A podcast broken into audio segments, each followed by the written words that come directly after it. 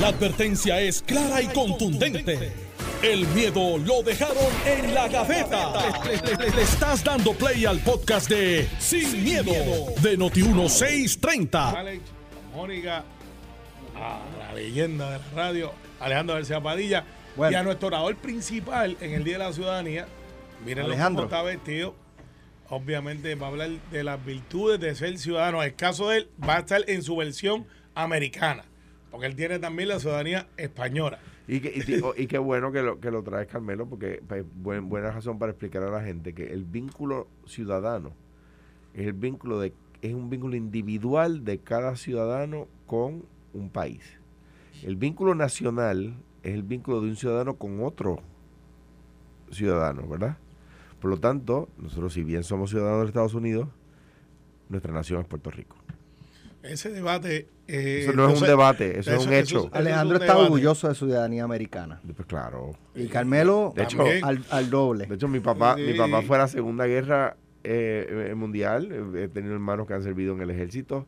Y, a- y además, eh, eh, eh, pues de nuevo, eh, una- un país hermano que ha aportado tanto a la humanidad. eh, que por supuesto. por supuesto Yo soy hijo de veterano también. Papi estuvo en Vietnam, aunque estuvo al final, fue Special Forces y sirvió en, en Alemania. O sea, papi tuvo suerte Sí, yo creo que todos tenemos un familiar, mi abuelo este también sirvió, ¿sabe? Eh, o, o familiares o, o amigos bien cercanos que Claro. sirvieron. Y, y en, la- y en tiempo moderno la, la milicia se ha convertido en, en una carrera. No es como antes, que era como que un asunto de guerra. Ahora sí, está la guerra, están los conflictos, pero tú haces una carrera en la ¿Y qué milicia. actividades hay hoy para conmemorar la Pero, eh, tenemos en todos los prefectos del PNP, estamos... Digo, para, para que sepan, el PNP no se atreve a invitarme a mí a, a ese discurso porque le puedo decir la verdad. O sí. sea que. no, no, pero bueno, anyways, mira, todos los municipios tienen este sus actividades para no, efectos todos, de... no, no. No, no, todos los municipios de los de la afiliados dentro del PNP de estructura. Pasa bien poquito. Y, y vamos a tener entonces este, lo que hicimos el año pasado, que fue un éxito, que fue que posteamos en las redes sociales, aquí estamos, es un compartir la asamblea, que nos digo, bueno, usted va a enterarse. Minuto Tú me estás diciendo que la celebración de ustedes va a ser que van a postear cosas. No, lo que me ha hecho todo el mundo, yo estoy en Guayama. En Guayama estoy a las 4 de la tarde con Gloria María allí y vamos a estar hablando, vamos a estar de la ciudadanía, o sea, Ponte tiene una actividad, todos los municipios, todos los presidentes municipales. Entonces, como los tiempos cambian, las noticias también, pues antes tú morías un montón de gente en un solo lado y hacían las paradas y el otro. Ahora, pues todos los municipios, pues no voy a mover gente un jueves. Algunos, municipios. ¿no? Sí, en todos los municipios. Va a ver, yo sé que tú vas a entrar a las redes. Van a poner, En todos algunos van a hacer barbecue, otros van a, a confraternizar. Se va a hablar, porque eso es lo que realmente son los tiempos de ahora. y el domingo, que usted va a ver al delegado allí. Ale, tú vas a ver analistas, ¿verdad? Va a ver analistas. No estamos, todavía no sabemos. Oh, ok. En la convención del PNP. Porque ayer Sí. fuimos a hacer Ah, no, pues pruebas y nos dejaron, Este, nos dejaron arrollados. No, no, lo que El pasa PNP es... los dejó arrollados, No, pero no, igual lo que le ha pasado al fuimos país. a hacer prue- pruebas, nos citaron ayer y no llegó nadie. Igual, que el, Solamente igual, llegamos igual nosotros. que el PNP deja No, arrollado al que país. Así que sin pruebas no podemos que garantizar que podamos hacer la pues eso transmisión. lo vamos a hacer, la transmisión. Usted va a enterarse minuto a minuto.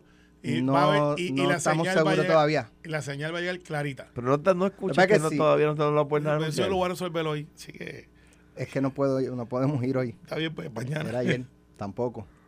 Así que no, no sabemos El todavía sábado, si vamos a, bueno, si pues se entera como quiera. transmitir. Yo vengo y te lo digo el lunes, minuto a minuto. Ah, pues dale. Dale. no es lo mismo, no es lo mismo, pero allí este vamos a tener la ciudadanía. La primera exclusiva del día de hoy. El PNP deja arrollado a Noti1. dedicar. No, bueno, ese, la- ese golpe lo voy a coger yo. Ya tenemos. Este, bueno, el exalcalde de Guaynabo, Ángel Pérez, decidió ir a juicio. Eh, había una, yo, de hecho, no sé si fueron dos, en dos ocasiones que la fiscalía hizo algún acercamiento para llegar a un acuerdo. Eh, no, no estoy muy claro en eso, pero anyway, la- el último chance que tenían era hasta ayer al mediodía para aceptar un acuerdo que se le que se les había hecho a Ángel Pérez y este eh, luego de ponderarlo pues lo, lo rechazaron. Había leído también que eh, no sé si es que habían unos puntos que no estaban claros había leído del licenciado Barlo Carlos y pues que no podían sin, sin tener todos los elementos pues aceptar el acuerdo. Pero a fin de cuentas van para juicio. Eh, y esto pues tiene unos, unos elementos, ¿verdad?, a considerar dentro del análisis y uno es que, pues, por ejemplo, eh, pudiera uno pensar que Ángel Pérez está bien seguro y que la fiscalía no necesariamente está muy segura de que pueda aprobar el caso cuando los ofrecimientos de, de, llegar a acuerdos salen de, de, la fiscalía. Usualmente uno entendería que salen más de la defensa buscando atenuar eh, cualquier ¿verdad? Este, sentencia severa o lo que sea. Eh, pero, eh, pues eso, eso es lo que ocurrió. Y si eso tiene algún efecto en la psiquis de, un jurado, mira, pero si este, este le ofrecieron declararse culpable, una oferta ahí, la rechazó, ese hombre está seguro y Fiscalía no, no sabe si tiene un caso sólido y por eso es que está haciendo ese tipo de ofertas. Pudiera pensar la, ¿verdad? la ciudadanía en común. Mira, este, Ustedes que son abogados, Carmelo más este que practicó la, ¿verdad? Tú practicaste criminal. Sí, criminal, criminal, llegué a uniones, criminal, municipios después, uno no está en ese mundo, pero hice, hice mucho criminal. Yo no tengo ninguna información interna que no sea la conciencia y estrategia de cómo funciona el sistema de justicia. Ciertamente los, los recursos del sistema de justicia federal son o aparecerían que son ilimitados versus aquel que está contratando un abogado para poderse defender con descubrimiento de pruebas, todas estas cosas que conllevan. Pero en este caso en específico hay un denominador común con otros casos, que es el testigo. Y el testigo, en este caso, no sería ilógico pensar que el cooperador, que es Oscar Santamaría, está ligado a otros casos. Y una derrota a ese caso en específico ponen entredicho ese testigo para futuros casos. Porque pues ha dicho que hay otras investigaciones corriendo, que hay diferentes ángulos que están, se están tratando y que hay gente que se ha declarado culpable, pero hay gente que dice que no. Entonces, a mí lo que me sospecha es que este caso está vinculado a alguno otro o con otro caso y que el testigo no puede entonces sufrir ese revés, porque no sería un revés a la fiscalía de no probar su caso es si ese testigo dice la verdad o si entonces abre la puerta para que otra gente diga, bueno, pues si aquello fue una donación de campaña, pues la mía también. Y así por el estilo. Y tienes que ver entonces qué clase de, evidencia tú tienes. Porque pues cuando Fiscalía se tiró al charco, uno pensaría que es que ellos miraron todos los ángulos y dijeron, pues esta persona, nosotros tenemos un caso fuerte contra ellos, un caso sólido. La prueba es contundente. Parecería que no parecería que dentro de, eh, dentro de ese proceso, parecería que alguien dice, espérate, esa defensa puede prosperar ante un jurado. Y es otro delito. Entonces, pues ahí tienes entonces una persona que se sentó y viene otro abogado, en otro caso dice, eso mismo hizo el mío. Yo estoy mirando esto, yo no creo que la fiscalía esté en el negocio de ofrecer, siempre está en el negocio de procesar. Tienen la obligación de que si tienen pruebas exculpatorias, proveerla. Esa es la obligación. Pero, la, por donde a todas luces va a ir la defensa de Ángel Pérez es que esto era un donativo para la campaña eh, política que en el peor de los casos pues no lo reportaron a la Oficina de Contrato Electoral, pero eso, es, eso es estatal, no es federal y para efectos de no, pues ahí no hay no hay caso. por eso, porque era un donativo político para la campaña, mm. no para que Ángel Pérez este, usara ese dinero, eh, ¿verdad? Para cosas personales. No, no, y aún si fuera para cosas personales, en el caso de Aníbal Acedo Vilá, Aníbal José Torres se sentó allí, eh, antes de ser el senador, y, quiero ser claro, no estoy, eh, no está política, no otro lado, y, en aquel momento la declaración de Aníbal José Torres, que creo que era secretario, no estoy seguro. secretario general del partido, sí. sí no, pero no estoy seguro si, pero en esto, esta pregunta cita él dice, si ese dinero se dio para... Los, ¿Se acuerdan los trajes? Los trajes, pero eso no era para la campaña. Pero lo que, okay, voy allá. eso era para, No, eso era para, para, para, vestir al gobernador. No, pero, el lo que pasa, no era, era otro. Lo que pasa es que, lo que pasa es que un donativo político eh, sujeto a los topes que establece la ley es un donativo que es para que está dirigido a la derrota o a la victoria de un candidato. Si no está dirigido a la derrota o a la victoria de un candidato, no es un donativo sujeto a los topes. Por ejemplo, si el PNP tuviera comité que no tiene, y alguien quiere ir allí y, y arreglar el plafón este acústico que está lleno de humedad, No, está, está manchado está Y se lo donan. y se lo donan, eso no está dirigido, eso no va a hacer que el PNP gane o pierda. Y la, no le aplican los topes de la ley. pero dentro de los recursos económicos que tenga el partido, ese donativo de arreglar plafones libera un dinero para podría liberar podrían argumentar que entonces ahora tienes Sí, dinero para sí, pero- invertir porque no tuviste que gastar del dinero de campaña en los plafones. Está bien, pero, pero la ley pero la ley no la aplica. O sea, quiere decir, no está sujeto a los topes. Si la ley si el tope es 2.800 al partido para campaña y lo donaste en Porque Pero te digo, yo eso- entiendo, sí, sí, sí, yo Eh, ese entiendo fue el caso, perfectamente, eso fue es lo que dice la ley.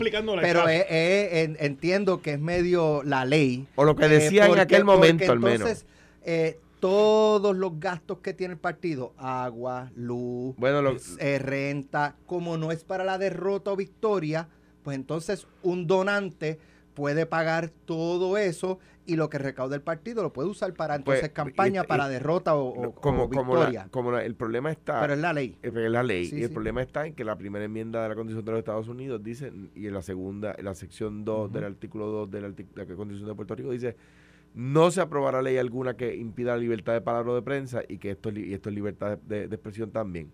Eso es número uno. Número, pero número dos, lo que quise haber dicho, o debía haber dicho primero es que, como, como digo siempre, independientemente de que sea un alcalde del PNP, se le presume inocente. ¿Y quién tiene el peso de derrotar esa presunción? La fiscalía. ¿Qué significa que se presume inocente? Lo que sí, cuando decimos que se presume inocente es que la acusación del gobierno se presume falsa, no se presume correcta. Y quien tiene que probar la acusación del gobierno es el gobierno. En el caso de Aníbal, Aníbal ni siquiera presentó prueba a su favor.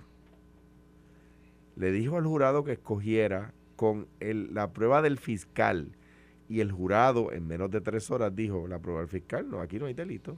Pero el Punto. argumento fue que los trajes se habían dado no, para la campaña. espera, no, Car- Carmelo, no, ese argumento, eso fue en, en, en- en- no, eso no fue en juicio. Eso fue entre el gran jurado. Ok, que, que no fue, que no fue, que no, No, era para no un elección, era para, para él. Eso fue, eso fue exacto. El, el, el juicio, el juicio fue mucho más, más abarcador que eso. La cosa es que los fiscales no pudieron probar el delito que estaban imputando. Ahora bien, el caso de Ángel Pérez, pero ¿cuál es, el- cuál es la, la diferencia aquí de aquel caso? Que aquí estamos hablando de un contratista del gobierno. Estamos hablando de un contratista del municipio de Guaynabo dándole pacas de dinero al alcalde y que el, eh, pues, no es simplemente, no puede ser simplemente que es un donativo de campaña. Porque si fue un donativo de campaña a cambio de los contratos, Correcto. se da el, se da el. Correcto, correcto. Y el contratista, presumo yo que de- su alegación será en juicio, yo le di es- ese dinero a cambio de los contratos Claro, del municipio claro. y, y quién dice que no. Bueno, Porque y- entonces, ese es el ok, punto. después de la entrega de ese dinero o antes de la entrega de ese dinero, porque puede, puede darse también que el- el- el- la carreta se ponga delante de los bueyes. Claro, claro. Que a lo mejor cuando tú me des el contrato, yo te doy el dinero. Claro. Este, o te voy, yo, te voy, entonces- yo te voy a empezar a dar chavo ahora y cuando ganes me das el contrato. Y entonces, ¿cómo eh, eh, Fiscalía puede cuestionar? Entonces, ven acá, eh, de- eh, ¿se dio el contrato? Sí. ¿Tú le diste el dinero? Sí. ¿Era a cambio? Sí.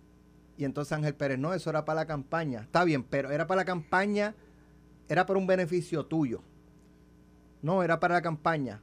Es que la campaña, si tú ganas, es un, pero, es un beneficio Claro. para pero, ti. pero, Claro. Y pero, se dio el dinero. pero, o sea, si se dio el soborno a cambio de contratos, pero, no es tan complicado en- en- en- probarlo. no, espérate, aquí es que vamos.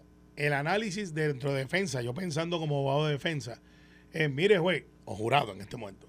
Lo que pasa es que el proceso de contratar, en este caso en específico, que creo que por ahí que van, Subasta. era una de subasta. Y mi cliente, espérate, por ahí yo no estoy diciendo que esté bien o mal, es por donde irían. Bueno, en Guayama era igual. Pero el de subasta. Y en Trujillo Alto era igual. No tenía yo el control, mi cliente no tenía el control, por lo tanto, eso era un grupo independiente. Entonces, tienen que haber el nexo si se llevó la subasta o no, porque a lo mejor compitió y no se la llevó. O sea, eso no lo sabemos, pues no tenemos la prueba ante Bueno, nosotros. lo que, lo- ok, vamos a ponerlo Pero así. por ahí es que yo de- creo que de- jumea la cosa. Pero déjame hacer- déjame- la ley no exige proceso de subasta en la contratación de servicios de recogido de basura. Así es, Hay alcaldes que lo hacen. que lo hacen o que hacen un proceso competitivo aunque fuera informal, que piden propuestas, ¿verdad? Hay juntas de subasta independientes, ¿verdad? Que tienen gente donde los alcaldes no intervienen, pero hay juntas de subasta donde los alcaldes intervienen en procesos donde la ley no lo requiere. Y, si Carmelo, yo soy miembro de la junta de subasta de Carmelo, la ley no requiere que haya subasta, por lo tanto, da igual que haya subasta o no. Y Carmelo me dice a mí, yo quiero que contra contratar a Alex. Ah, pues no hay problema. Como la ley no me dice que yo tengo que coger al mejor postor. Pero La ley lo que me dice es que aquí estamos haciendo una subasta pro forma. Pues ahora a ver, si, si fue porque fue, como dice Carmelo, que fueron a una subasta o un proceso competitivo, Que no sé, estoy especulando, no, tengo sí, información. porque la ley no lo exige, ¿verdad? Hay que ver si ganó el mejor. Ganó el mejor postor. Ah, porque el colmo es que hicieron una subasta o un proceso competitivo y Oscar Santamaría no era el mejor postor. Entonces es peor todavía. Porque hiciste un proceso eh, de subasta ah, de que fue en realidad, este, eh, ¿verdad? Un, un- un- una- un- un mimo.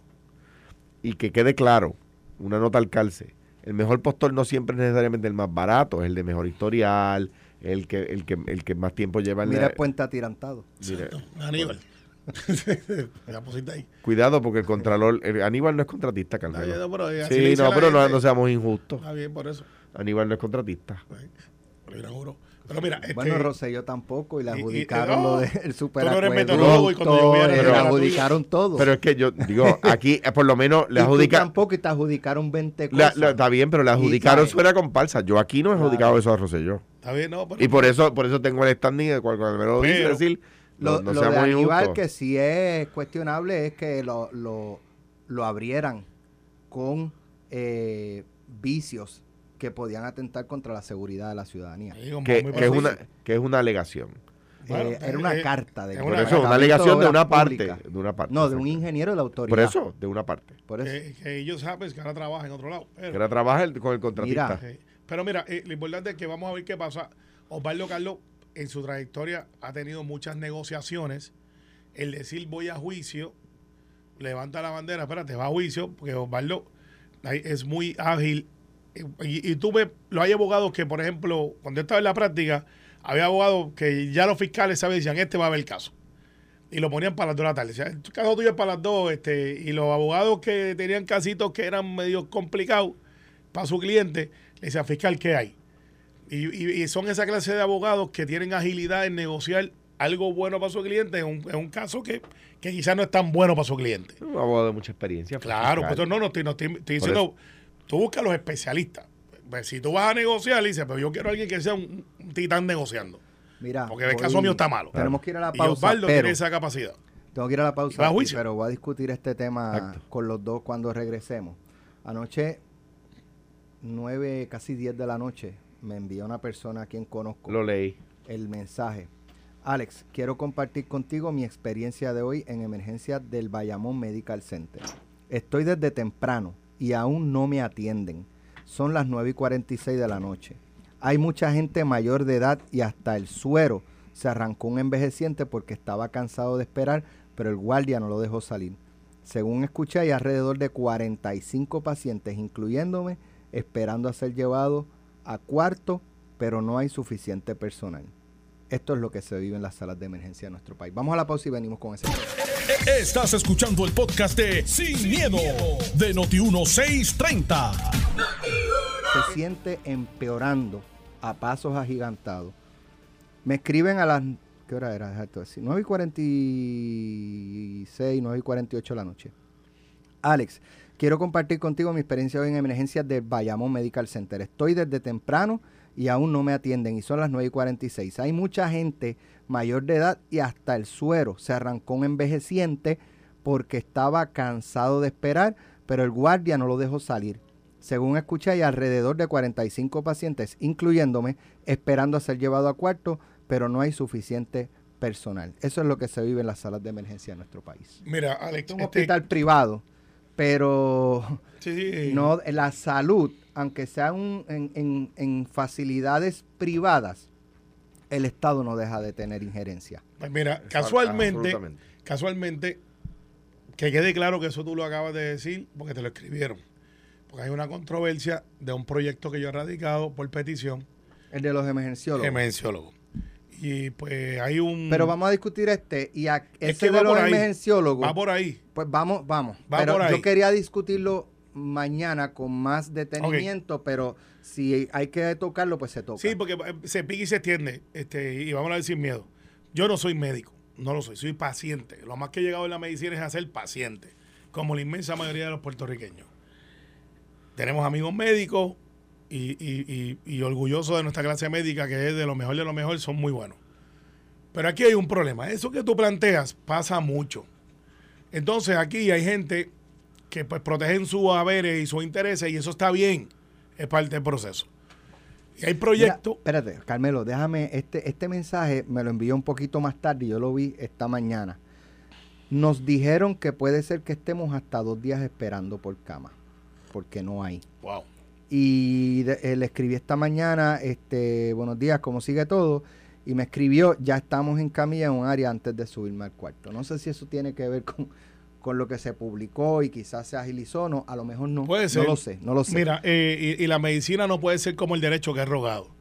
El derecho tú ruegas para que pague un remedio. En la medicina no puede ser rogada. Tiene que ser una reacción. Tiene que ser una mitigación. Entonces, eh, hay un debate que se está dando en la legislatura de un proyecto que no estoy yo solo, pero parece que es el único nombre que leen. De el mío está Vargas Bidot, que pues tiene entrenamiento médico, y está eh, José Luis Dalmau.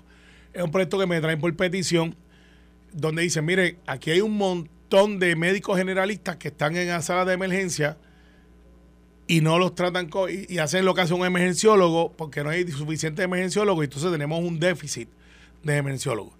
Ayer tuve una reunión telefónica muy amistosa, muy amable, con varios de la Universidad de Puerto Rico que están en Carolina, por el liderato de Maricita, que los trae a la oficina, donde después que, no ellos, otra gente ha ido por ahí en Media Tour a decir que esto es un disparate, lo otro.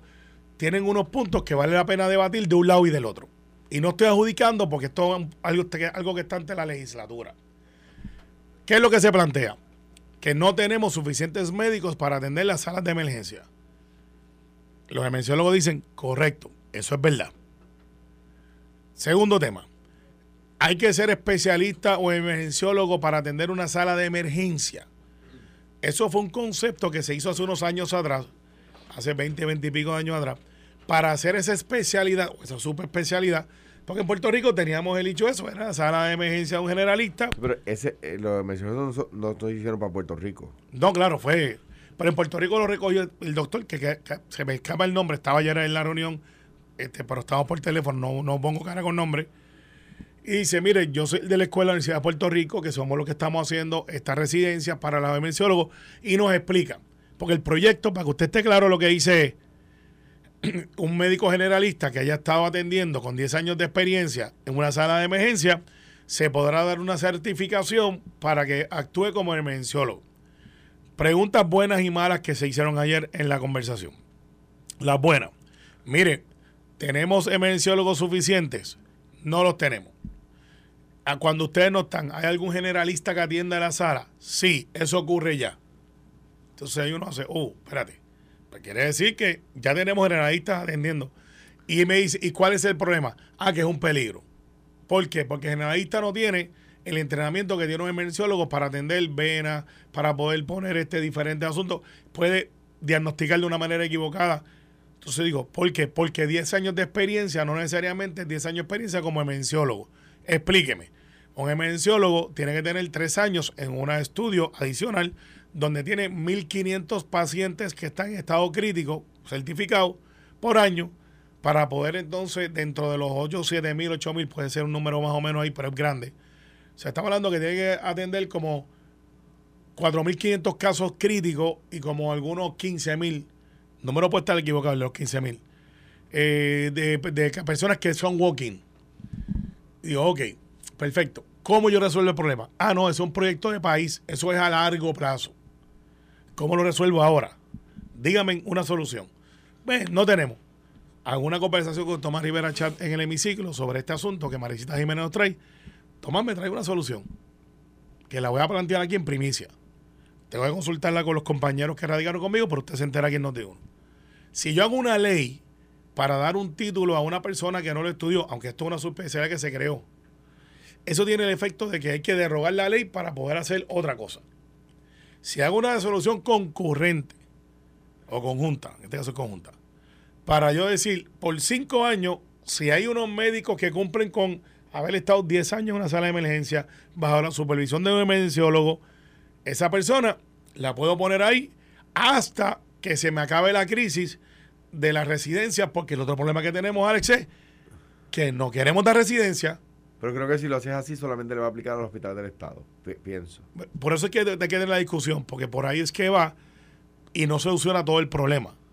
El problema es que me dicen, no, es que se tarda tres años, pero si yo le digo a Alex Delgado, que lleva 10 años en sala de emergencia como médico generalista, pero atendiendo emergencias, Alex, te voy a dar una cláusula para hacerte emergenciólogo, pero te voy a meter en la escuela de emergenciólogos.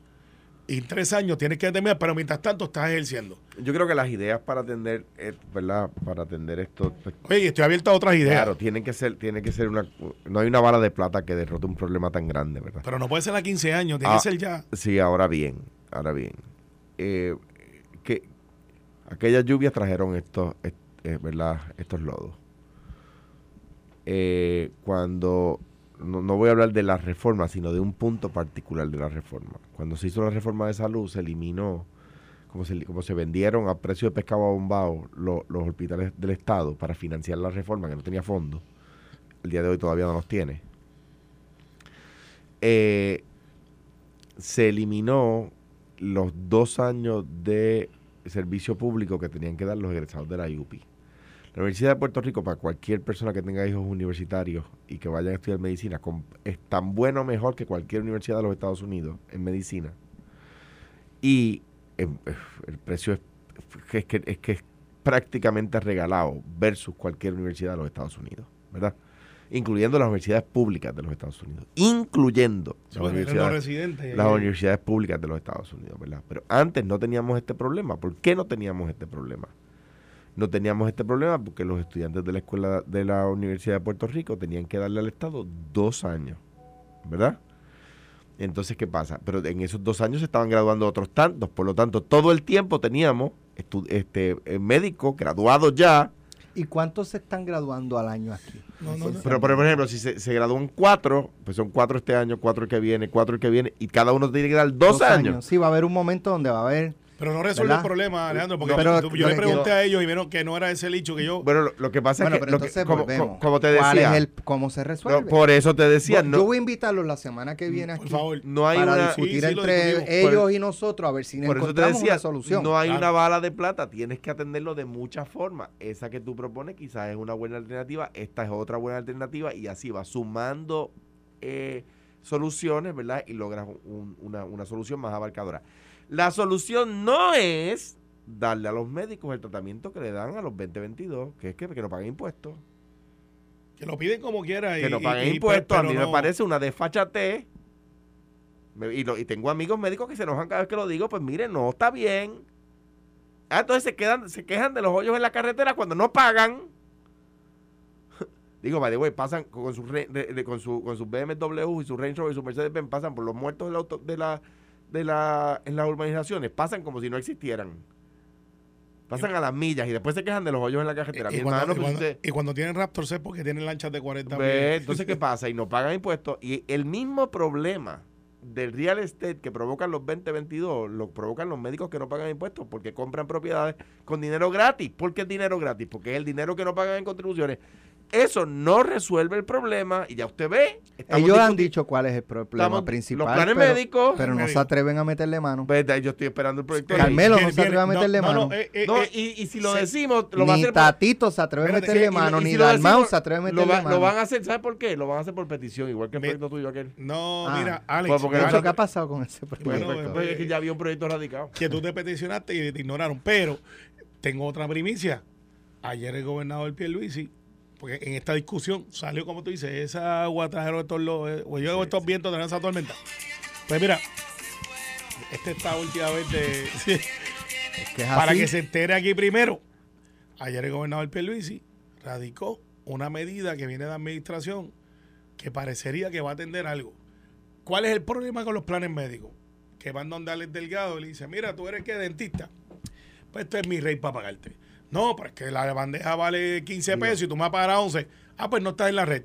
pues ahora van a permitir que los médicos se puedan agrupar de toda la isla, no por regiones, que el de Coamo o el otro, y digan, o los de Carolina, y digan, ¿sabes qué? Nosotros los médicos de Carolina, los ginecólogos, los OB vamos a cobrar este rey.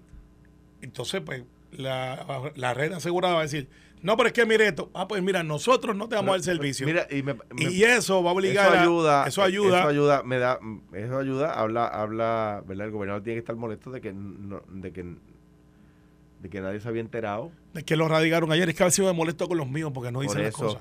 Pero para eso estoy aquí. Se van a número, jugar golf. Número dos, vamos, a radicar uno, vamos a radicar uno que digan que sí, que, que no se puede cortar la, que no, no me pueden pagar el corte de la grama si no me pagan la quimioterapia.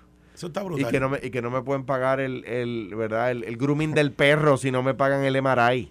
Está brutal. Un, eso, eso, eso, eso llora A mí me ofende que me anuncien que me van a pagar el grooming del perro y no anuncien que van a pagar, si pagan el MRI o no. no Yo te, lo envié un, un sí, ¿cómo te, era? te voy a dar un handyman. ¿Por, dónde te lo envié? Por, el, plan médico, yo creo que lo pusiste ahí. Sí, eh, te voy a dar un handyman para que llegue a tu casa. Y yo, no, chicos, no, eso, eso eh, mira, papi y mami tienen 83 años, 80 y pico ya los dos. Y, esa, tú sabes que esa propaganda funciona.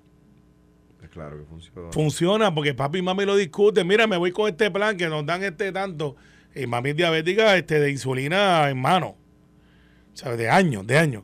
Y que. El plan médico de papi no le cubre la quimioterapia, pero le cortan la grama. Está brutal. Entonces yo, yo me molesto, pero es que. pero quiero que sepas que esa, esa propaganda funciona.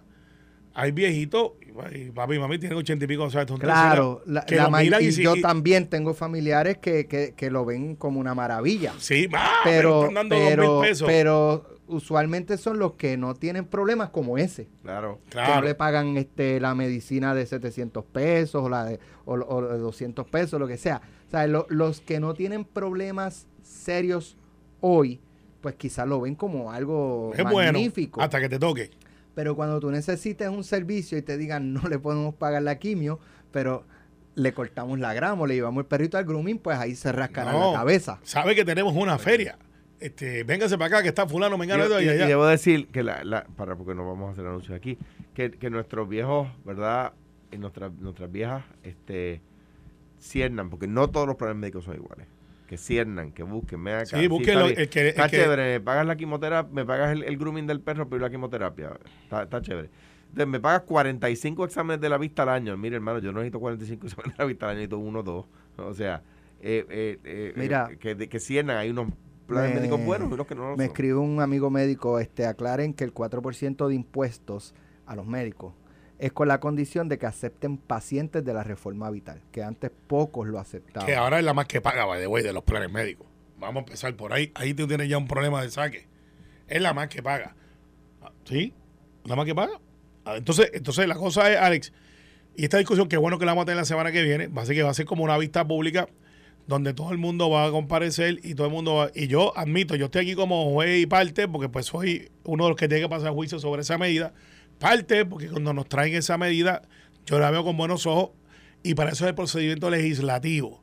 La preocupación que tienen algunos médicos no es con los emergenciólogos, es yo soy un especialista y hay pocos de mi clase, o sea que si hacen eso con los emergenciólogos, pues lo van a hacer conmigo también.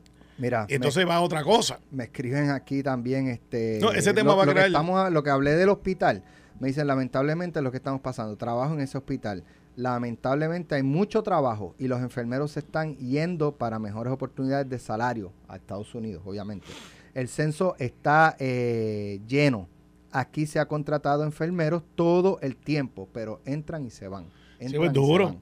Este, es duro. Entonces, eh, lo que yo planteo es, ¿cómo resolvemos el problema? Pues mire, ya que usted que me está escuchando, quizá usted tiene una idea que yo no le he pensado quizás usted tiene una solución, pero no me diga que esto es un proyecto de años, porque la, gente se está muriendo hoy, mañana. Entonces, hay gente que dice... pero quizás ese proyecto, Carmelo, quizás ese proyecto va para que percole, para que, para, que se dé efectivamente, va a demorar un poco más, pero de nuevo no deja de por eso ser una buena idea. Eh, eh, pero yo creo que hay que buscar muchas alternativas, siendo esa una. Una, pues, perfecto. Y si hay que enmendarlo mil veces, lo enmendamos. Lo que no puede ser es, vamos a esperar que graduemos gente, vamos a esperar a ver qué pasa cuando no hay un plan agresivo para poder atender eso. Mira, de otra parte, eh, publiqué en mis redes sociales, en Instagram y en Facebook y Twitter, eh, las condiciones en las que está desde, desde Fiona. ¿Cuánto? Septiembre 20 dos más o menos. Ah, No, no, no, esto va a ser como menos de Octubre, seis meses. un año. Seis meses. Octubre, noviembre, diciembre, enero seis y ya se fue febrero. Seis meses. Seis meses, vamos para seis meses. Esta es la principal carretera de Ah, Utuado lo vi, lo- vi tu publicación. Mira eso. Ok. Y yo sé, oye, este Yo creo que por ahí- humanamente, mira, mira, mira eso. O sea, lo que queda de carretera y entonces la parte por donde pasan los carros, el único carril que queda ya se está empezando a socavar. Pero Eh, ¿cuál, o sea, cuál es el caption de tu Esta es la carretera principal de Utuado Jayuya, la PR 140. ¿Cuál es el caption de tu foto? ¿Qué es lo que tú escribes debajo de la foto? que Me cuando, cuando haya una tragedia, ahí van a meterle mano a la carretera. Entonces, ¿qué pasa? Este, muchos chichichijas. El domingo vamos para dónde? A yo hacer no, chichichija. yo no. Digo, no, No, no, me refiero, no, no, me refiero a a hacer asamblea. En el, en el Coliseo Roberto Clemente. Va a haber mucha, mucha Pero mira cómo están esas carreteras, mira lo que pasa en los hospitales. Pero- Pero, el domingo gente- hay un gente Y el burla, domingo entonces- pasado tuvimos uno también, Y hacen, y hacen, hacen este recuento. donde de- hicieron gritos de guerra. ¿Cómo era? Re- Uh, recuento, ¿sabes? recuento de logros en la asamblea del PNP, pero la carretera es barata. Pero no, pero fíjate, para, en el caso Entonces- Tuado, en el caso Tuado, que ese es Utuado, ¿verdad? Esto es, sí, De esto es barrio. Paso Palma. De hecho, es el barrio donde yo crecí. Pues en Utuado eh, viene un plan bien agresivo porque el alcalde, Mira- el alcalde este fue enfático esto, y creo que se va a meter millones de dólares queda, ahí. Mira ya por dónde va. No, ya, ya, esa- o El sea, carril por donde Eso mira, está en el aire. mira. Esa, Sí, no, no, esa, está- esa barricada de Lo cemento pueden va ver en mis redes sociales, Alex Delgado PR, Facebook, Twitter e Instagram y también en las redes sociales Sí, de no- Noti1, en todas Alex, arroba pero Noti1, Noti1 para ser justo 630. con el doctor Edwin este González, que es la persona que maneja eso, esa carretera ya se visitó Te voy a y esa carretera ya tiene planes para poderla impactar rápido. de ¿Puedo hacer una Obras pregunta Públicas de la me preguntaron dónde era. No, no, no, no. De Obras Públicas me escribieron esta mañana que dónde era, Bueno, porque pues, pues, están viendo una ¿Sabes? foto, pero, pero si tú le dices, yo estoy seguro Pero que es que ese- la foto dice abajo carretera de PR 140. ¿Sabes? Pero, anyway, eh, yo entiendo, ¿sabes? Es imposible. Te- tenemos todo el tiempo, no, que miren las carreteras acá en Maricao, mírenlas acá en Jayuya, mírenlas en, en Humacao, míralas en San Juan, míralas acá, míralas allá, míralas allá. O sea, es imposible que en un año el 100% de los Claro, boquetes se tapen y se resuelvan todo. Absolutamente. Pero hay cosas que ameritan Sí, que se les dé prioridad. Claro. Y esta carretera pregunta, está así desde si Fiona. fuera, si fuera en el área metropolitana, eh, Alex, ya estaría arreglada. Probablemente porque los medios están más, ¿verdad? Exacto. Están Sí, pero, ahí. pero Jorgito Este, estaba encima de eso, el alcalde de Utuado estaba encima de eso, pero duro. No, por eso me parece eh, que ha estado tan encima que que, está, duro. lo que está diciendo No. es que a pesar de los esfuerzos del alcalde, No, duro. ha caído. De hecho, de- oído oído sordo. pero no, no, No no, no Parece que no oyen al así. alcalde ustedes. No funciona así, no funciona así. Mira, ¿puedo hacer una pregunta, Hay de, hay ¿puedo hacer una pregunta de la Asamblea del PNP? Sí, tú vas. ¿Puedo hacer una pregunta de la Asamblea del PNP? ¿Puedo? Dale. Alex, si a ti te dicen vuelve a Jayuya, ¿por qué? Porque no estás en Jayuya. Exacto. Si a mí Einar Ramos o Carlos Reyes me dijeran vuelve a Cuamo, es que estoy en San Juan, ¿verdad? Si No, el, ten cuidado con lo que va a decir. Sí, sí, Si yo el- lo veo por ahí va. por si ahí el PNP tiene va. que volver a sus raíces, es que no está en sus raíces. Por eso dijo Carmen Yulín del PPD que había que volver a las raíces. Exactamente. ¿Por qué? ¿Y pa- Porque no estaba el PPD en sus raíces. ¿y qué pasa? ¿Y qué, y qué decía Carmelo de Carmen Yolín? Eh, no me acuerdo. Que me estabas escuchando el palo. Ah, es verdad. Que me tenía lo- lo- Eso los es cañones verdad, del morro. Eso es verdad. ¿Ah? Que los cañones del morro estaban apuntando para. Todavía no, ¿Cómo es no- de San Juan? no- no los ha entregado para- todavía. Pero- ese pero ven civil acá, está y cerrado Ye- todavía, Ye- faltan Jennifer tiene los cañones. cañones, lo que tiene los cañones de Washington enfocados contra Pierluisi. No, pues ya no está en San Juan. Ah, o sea que ahora no es igual. Ahora no es igual. No, no, de hecho. No es igual. No, Ah, domingo ve para allá, ve para allá. Las noticias cambian. Te puedes preregistrar por ¿Tú sabes aplicación. Esto fue, el podcast de Sin, de Noti1630. Dale play a tu podcast favorito a través de Apple Podcasts, Spotify, Google Podcasts, Stitcher y notiuno.com.